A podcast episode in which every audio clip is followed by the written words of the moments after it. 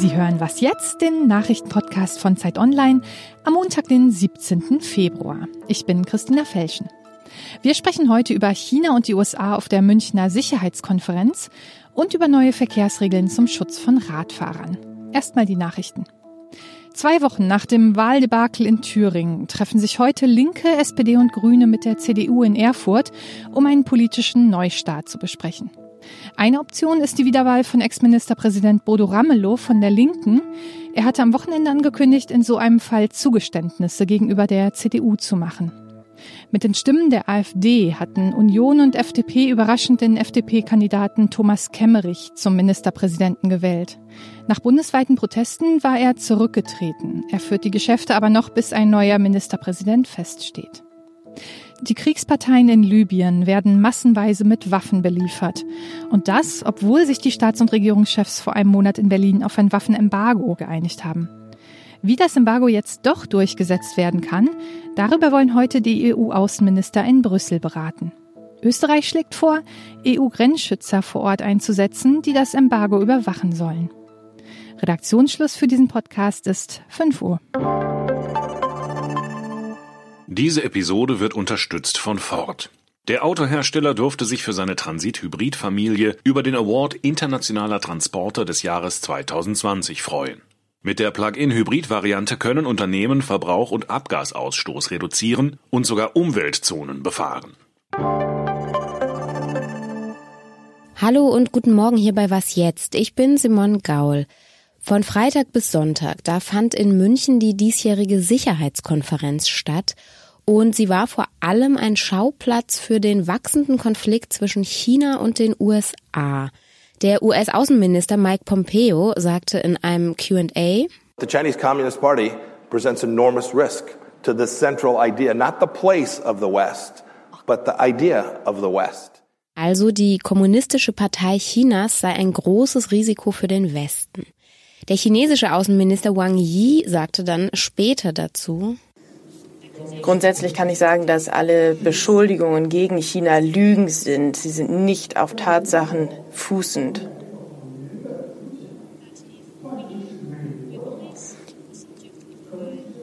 Aber wenn wir das Thema dieser Lügen umändern und sie auf Amerika anwenden, dann werden die Lügen vielleicht zu Tatsachen.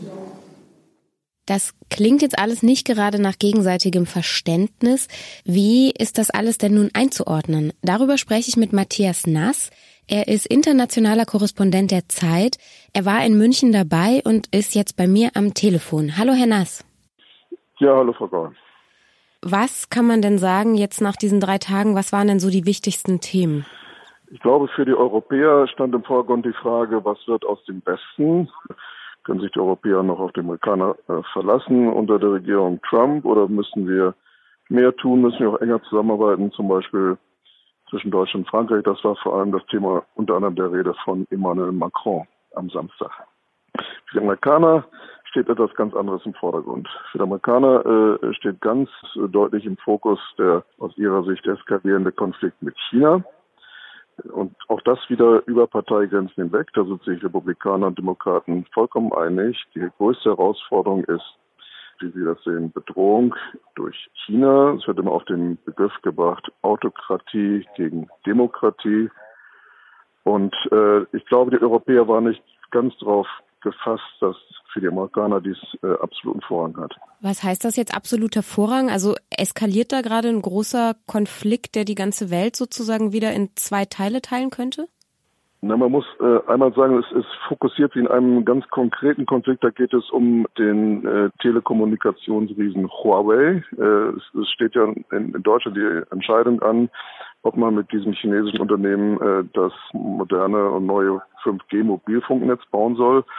Die Bundesregierung hat sich noch nicht festgelegt, äh, will sich das offen halten. Die Amerikaner waren mit ganz großem Nachdruck und ganz großer Härte äh, davor, dies zu tun haben aber ähm, keine eigene Alternative anzubieten. Also Huawei, da fokussiert sich dieser, äh, der Konflikt ganz erheblich drin. Aber ich würde schon sagen, diese, diese Münchner Sicherheitskonferenz, die ist ja mal vor vielen Jahren gegründet worden auf dem Höhepunkt des Kalten Krieges zwischen dem Westen oder der NATO und der Sowjetunion. Und man hat jetzt nochmal das Gefühl, Wir stehen am Beginn eines neuen Kalten Krieges, zumindest zwischen Amerika und China. Das nehme ich doch als äh, starken Eindruck hier aus dieser Münchner Sicherheitskonferenz mit. Das ist ein eher deprimierender Eindruck, oder? Also bedeutet das, dass Europa sich auch auf eine Seite stellen muss irgendwann? Ja, also für Europa oder auch äh, konkret für Deutschland ist das natürlich ein Dilemma. China ist unser größter Handelspartner. Amerika ist unser engster Verbündeter. Und wenn sich diese Spannungen äh, in der Tat verschärfen, dann stehen wir natürlich vor der Frage, ob wir uns auf eine Seite schlagen können oder müssen in diesem Konflikt. Und dann ist es für mich allerdings ziemlich eindeutig, dass, dass wir dann auf der Seite des Westens stehen werden und stehen müssen. Äh, und ich glaube, die Politik der Europäer muss jetzt sein, dass man alles daran setzt, dass sich dieser Konflikt nicht weiter zuspitzt, sondern dass man versucht, hier wieder zu einem vernünftigen Gespräch miteinander zu kommen. Danke, Matthias Nass aus München. Vielen Dank.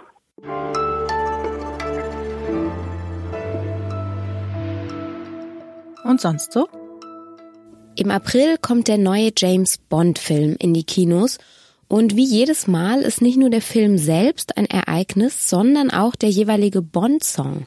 Als bekannt wurde, dass Billie Eilish ihn dieses Jahr singen wird, da waren ziemlich viele ziemlich aus dem Häuschen. Billie Eilish ist mit ihren weiten Kleidern, ihren grünen Haaren und ihrem Teenagerblick auf die Welt ein Gegenentwurf zu so ziemlich allem, was der alte James Bond lange verkörperte. Am Freitag jedenfalls hat sie ihren Song No Time to Die vorgestellt und er klingt so.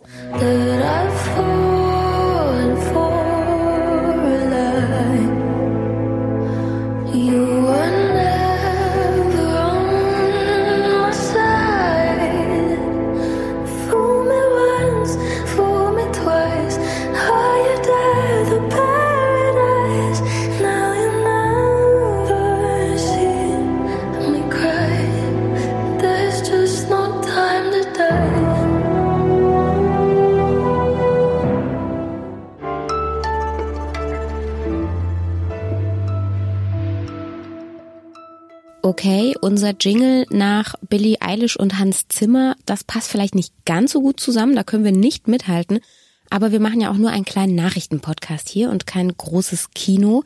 Eine Nachricht jedenfalls, die fand ich noch ziemlich interessant, und zwar die Reform der Straßenverkehrsordnung. Der Bundesrat hatte dieser Gesetzesänderung am Freitag größtenteils zugestimmt.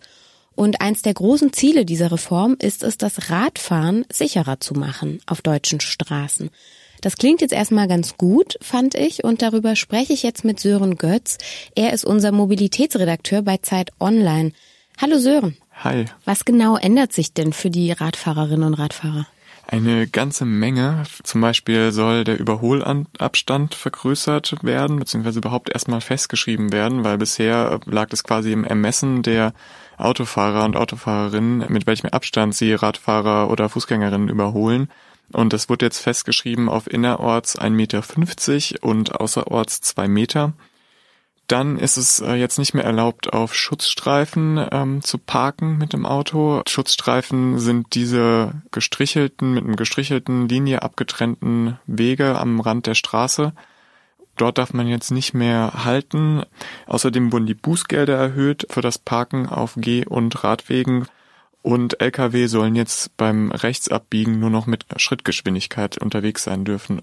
Klingt eigentlich alles ganz gut. Also vor allem diese zugeparkten Radwege, das kenne ich ziemlich gut. Die ärgern mich irgendwie so jeden Tag. Aber ähm, wie wird das denn durchgesetzt? Also soll jetzt auch mehr kontrolliert werden oder?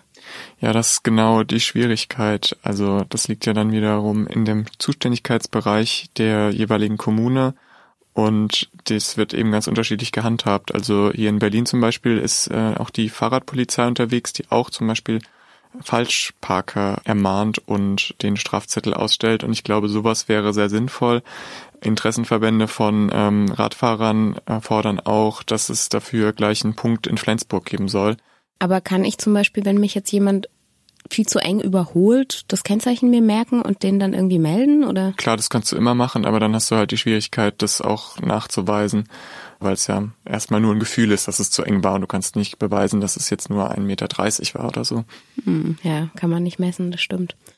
Und soll es in Zukunft noch mehr geänderte Regelungen da geben? Also ich weiß, dass so ein paar Sachen waren ja noch geplant, die jetzt, glaube ich, nicht durchgesetzt worden sind. Es ist noch einiges in der Diskussion. Also es gibt zum Beispiel ähm, viele, die sich vorstellen könnten, in Innenstädten nur Tempo 30 generell zu erlauben.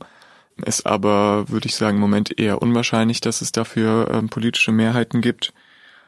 Dann ist noch in der Diskussion, eine City-Maut einzuführen. Das würde bedeuten, dass Autofahrer dafür zahlen müssten, wenn sie in Innenstädte reinfahren wollen. Das gibt es zum Beispiel in London schon und dort hat es dazu geführt, dass die Zahl der ähm, Autos in der Innenstadt tatsächlich gesunken ist.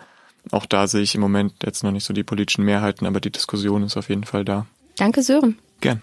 Damit ist was jetzt für heute auch wieder zu Ende. Wenn Sie uns schreiben möchten, dann können Sie das wie immer an wasjetzt.zeit.de. Danke fürs Zuhören, tschüss und bis morgen.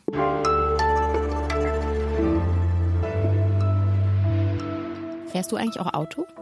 Hm, sehr selten. Also ich habe selbst kein Auto. Äh, wenn ich dann mal irgendwie zu Ikea muss, dann äh, leihe ich mir sehr gerne ein.